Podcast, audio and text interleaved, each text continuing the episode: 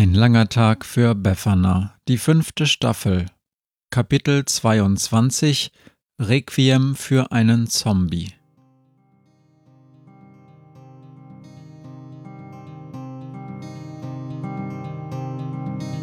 Wenn der Wind einsam durch die Straßen fegt, wenn die kalte Nacht sich auf die Häuser legt, wenn in Fenstern Weihnachtsschmuck ins Dunkel scheint, dann sind Befana und ihre Maus nicht weit. Wenn die Turmuhr Mitternacht geschlagen hat, stürzt die Hexe sich mit dem Geschenkesack auf nem Besen mutig in die Nacht hinab zu den Wesen, die ansonsten niemand mag. Weihnachtshexe Befana ist für alle Monster da. Alle Ratten, Kakerlaken, Geister, Spinnen, Feuerdrachen, alle unsichtbaren Ungeheuer, Zauberzeitmaschinenbauer freuen sich schon das ganze Jahr auf den Winterwind, denn der bringt eine Weihnachtshexe namens Befana. Niemand ist besonders überrascht, dass Jakob Grimm verschwunden ist. Und niemand überlegt lange, wo man ihn wohl suchen sollte.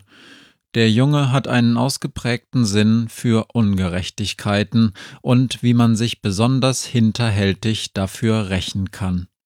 Jetzt, wo Befana in Sicherheit ist, gibt es keinen Grund mehr, diesen Krampus und seine Leute länger zu schonen nicht um des Jungen willen, sondern auch zum Schutz der Bewohner des Grauen Hauses ist es ratsam, schnell zu handeln.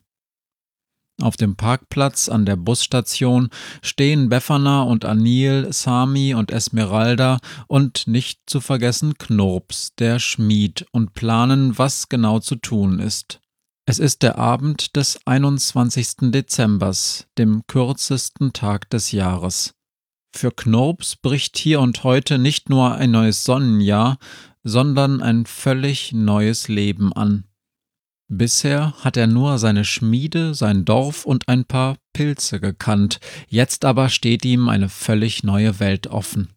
Er will mit dem Bus fahren, und obwohl Esmeralda ihn warnt, dass eine große Stadt für einen Schmied aus einer kleinen Fantasiewelt leicht überfordernd wirken könnte, klopft sich Knurps nur an seinen Gürtel, an dem ein kleiner Hammer hängt, und grunzt.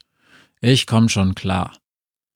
Er lässt sich von Anil ein paar Münzen für eine Fahrkarte aufdrängen, obwohl er es lächerlich findet, für eine Fahrkarte zu bezahlen, wenn einem fürs Schwarzfahren nicht mal der Kopf abgeschlagen wird. Schließlich verspricht er, spätestens morgen bei den Grimms aufzutauchen und verschwindet zum Haltestellenhäuschen. Der Rest der Gruppe marschiert los zum Haus des Krampus. Die Vogelscheuche an der Tür ahnt bereits, dass es nicht besonders gut für sie aussieht, als sie Esmeralda, Befana und Sami zusammen mit dem bärtigen Mann hinter ihnen auf sich zukommen sieht. Ihr Kommt ihr nicht vorbei? krächzt sie zaghaft, doch als Befana sie stirnrunzelnd anschaut, die Finger wie bei einer Aufwärmübung spreizt und knacken lässt und nur Ach, wirklich, Mathilde? flüstert, tritt sie einen Schritt zur Seite. Aber passt auf herabfallende Trümmer auf, ruft sie den ungebetenen Gästen hinterher, und das ist auch bitter nötig. Das Obergeschoss ist abgesprengt und im Erdgeschoss steht quasi kein Stein mehr auf dem anderen. Aus den Ruinen seiner Küche stapft ihnen der Krampus entgegen. Ist das dein Werk, Befana? Hinter ihm tritt Mino aus dem Schatten. Ich hab gehört, du hast den Drachen getötet, sagt Befana. Und hier wird erzählt, du habest ihn gerettet, sagt Mino. Befana nickt. Ich habe einer Prinzessin gezeigt, wie sie ihre Angst besiegen kann. Und ich habe einem verdammten Drachen gegeben, was er verdient, sagt Mino. Außerdem war es der einzige Ausweg, nachdem du mich zurückgelassen hast. Du hattest die Wahl, Mino. Du hättest mitkommen können. Könnten wir vielleicht kurz mal über mein zerstörtes Haus sprechen? ruft der Krampus. Also, wer war das? Ich fürchte, das war Jakob, mischt sich jetzt Anil ein. Und du bist? Es ist lange her. Du, du bist Anil, der Vater, richtig? Und Jakob ist mein Sohn, Krampus, Leas Sohn. Der Krampus zieht die Stirn kraus. Er schüttelt den Kopf und schaut fragend zu Sami. Es gibt auch einen Sohn? Warum gibt es einen Sohn, Sami? Warum weiß ich nichts davon, dass es einen verdammten Sohn gibt? Der Auftrag war, das Mädchen zu beobachten, sagt Sami. Befana. Außerdem war da niemand anderes, wenn ich das Haus beobachtet habe. Und später dann. Hast du die Seiten gewechselt? knurrt der Krampus. Seit wann gibt es denn Seiten? fragt Befana. Wir sind doch keine Gegner. Wir wollen nur andere Dinge. Es gibt einen Sohn, murmelt der Krampus. Und wo ist er? Vorne am Eingang gibt es Unruhe. Mathilde, die Vogelscheuche, stürmt herein. Ernest, Herr, er ist verschwunden. Nicht jetzt, Mathilde, er taucht schon wieder auf, liegt wahrscheinlich unter irgendeiner umgestürzten Säule und braucht ein paar Ersatzteile. Nein, Herr, schau! Mathilde fuchtelt mit den Armen, überall um sie herum schwirren Fliegen. Seine Fliegen, Herr, Ernests Fliegen. Ich habe ihm versprochen, auf sie aufzupassen, wenn ihm etwas geschehen sollte. Jetzt sind sie hier. Mino, könntest du? stöhnt der Krampus und Mino konzentriert sich. Er starrt lange in die Luft und beginnt dann in verschiedene Richtungen zu schauen. Nichts, Vater. Das kann nicht sein, er ist unser Eigentum.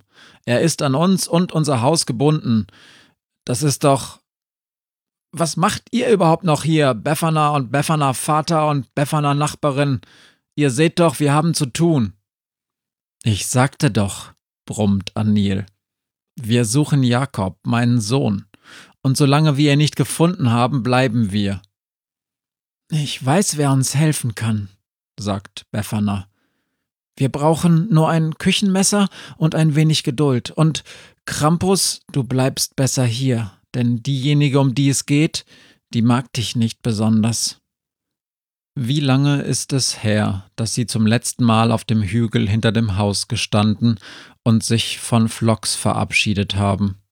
Noch nicht mal eine Woche. Befana kommt es wie viele Jahre vor, und verstohlen linst sie zu Mino, der neben Mathilde, ihrem Vater, Esmeralda und Sami am Fuß des Hügels wartet. Erneut schneidet sie sich in den Unterarm und lässt ein wenig Blut auf die Erde tropfen. Anil reibt sich den Kopf. Richtig, das hatte ich vergessen, dass Hexen dauernd irgendwo Blut verschmieren und eklige Suppen kochen müssen, murmelt er. Geht das nicht auch irgendwie sauberer? Psst, zischt Befana. Unter ihr regt sich etwas in der Erde, und schließlich bricht der Boden unter einer Wurzel auf, und das Nachtschratweibchen Flox schaut grimmig in Beffanas Richtung. Hexe? hört sie es in ihrem Kopf. Flox, danke, dass du gekommen bist. Ich kann dir ein paar Tropfen meines Bluts anbieten und bitte dich, in den Höhlen bekannt zu machen, dass ich Jakob, meinen Bruder, suche. Und auch Ernest, du erinnerst dich wahrscheinlich, eine der Wachen. Ja? raunt Flox. Der mit dem Arm. Den haben wir gewittert, erst vor kurzem, aber nur sehr schwach, als würde er von einem mächtigen Zauber beschützt. Hm, weißt du wo? Kannst du mich dahin bringen? Das kann ich, Befana.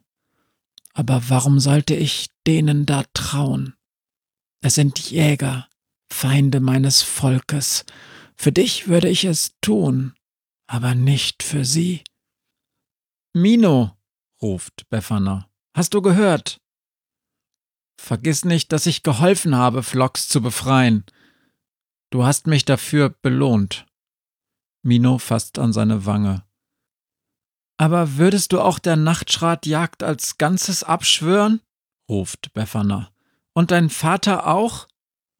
Nur um einen Zombie zu finden? Vergiss es, Hexenschülerin. Das würde er nie tun.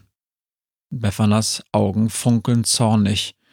Dann schert euch, aber ich würde es, Befana. Ich verspreche es. Keine Nachtschratjagd, nie mehr. Es steht, es steht zu viel auf dem Spiel. Dann folgt mir, flüstert es in ihren Köpfen. Entschuldigt, dass ich über der Erde nicht sehr schnell bin. Der Platz ist gar nicht allzu weit entfernt, doch ist er gut versteckt in einer dornigen Senke. Der Zombie ist trotzdem leicht zu erkennen. Er hat ein weißes, langes Tuch um den Körper geschlungen und sitzt auf einer aus dem Boden gerissenen Baumwurzel. Um ihn herum wirbeln Reisigzweige. Nach und nach schichten sie sich zu einem Haufen neben Ernest auf. Es ist inzwischen tiefe Nacht und stockdunkel, doch geht von Ernest und dem Platz um ihn herum ein geisterhaftes Leuchten aus. Das ist es, flüstert Flox, und es liegt etwas in der Luft, von dem ich denke, dass es Jakob sein könnte. Der Geruch des Blutes kommt mir bekannt vor. Danke, Flox. Du stehst in meiner Schuld, Hexe. Ich weiß, Flox. Ich werde es nicht vergessen.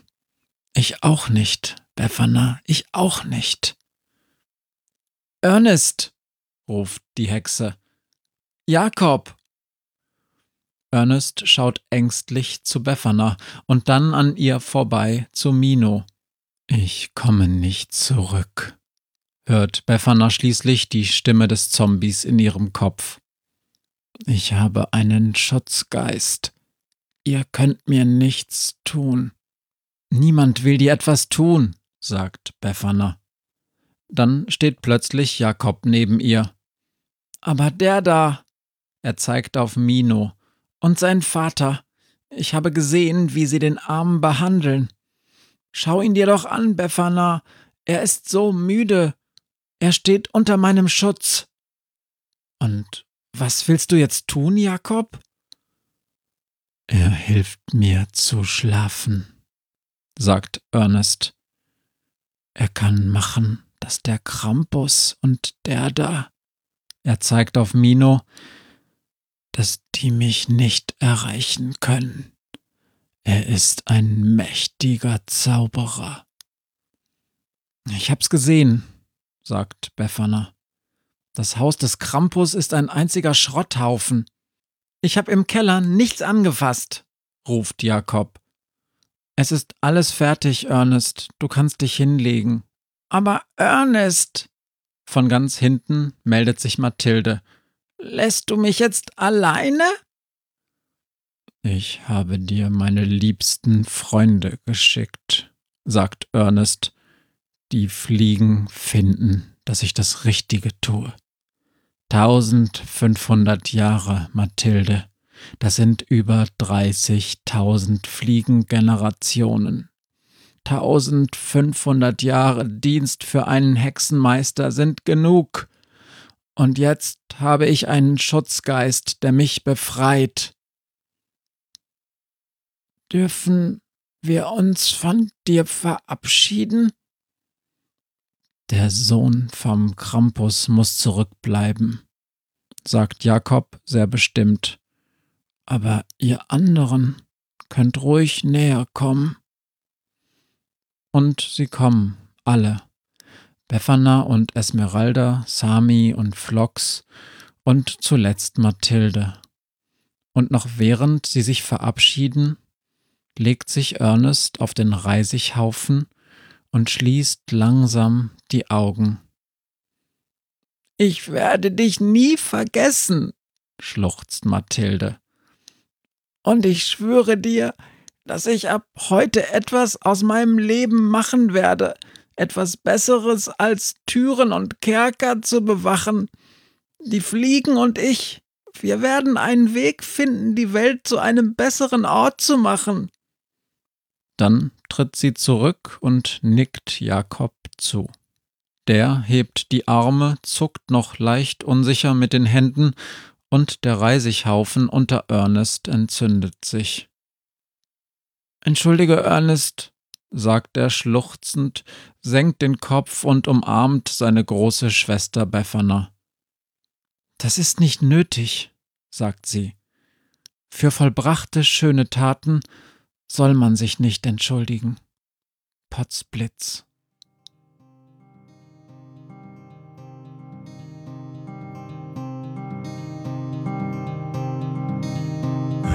Mir heut Morgen widerfahren ist. Eine Krähe sitzt auf meinem Fenstersims und sie krächzt von Weihnachtshexe Befana, die sie hoch am Himmel fliegen sah. Tausend Abenteuer hat die Hexe erlebt, wie ein Haus verschwindet, wie ein Berg erbebt, wurde im Wald verwunschen und im Fels versenkt, und doch hat sie alle reich beschenkt. Weihnachtshexe Befana ist für alle Monster da, alle Ratten, Kakerlaken, Geister, Spinnen, Feuer, Drachen, alle unsichtbaren Ungeheuer, Zauberzeitmaschinenbauer freuen sich schon das ganze Jahr auf den Winterwind, denn der bringt eine Weihnachtshexe namens Befana.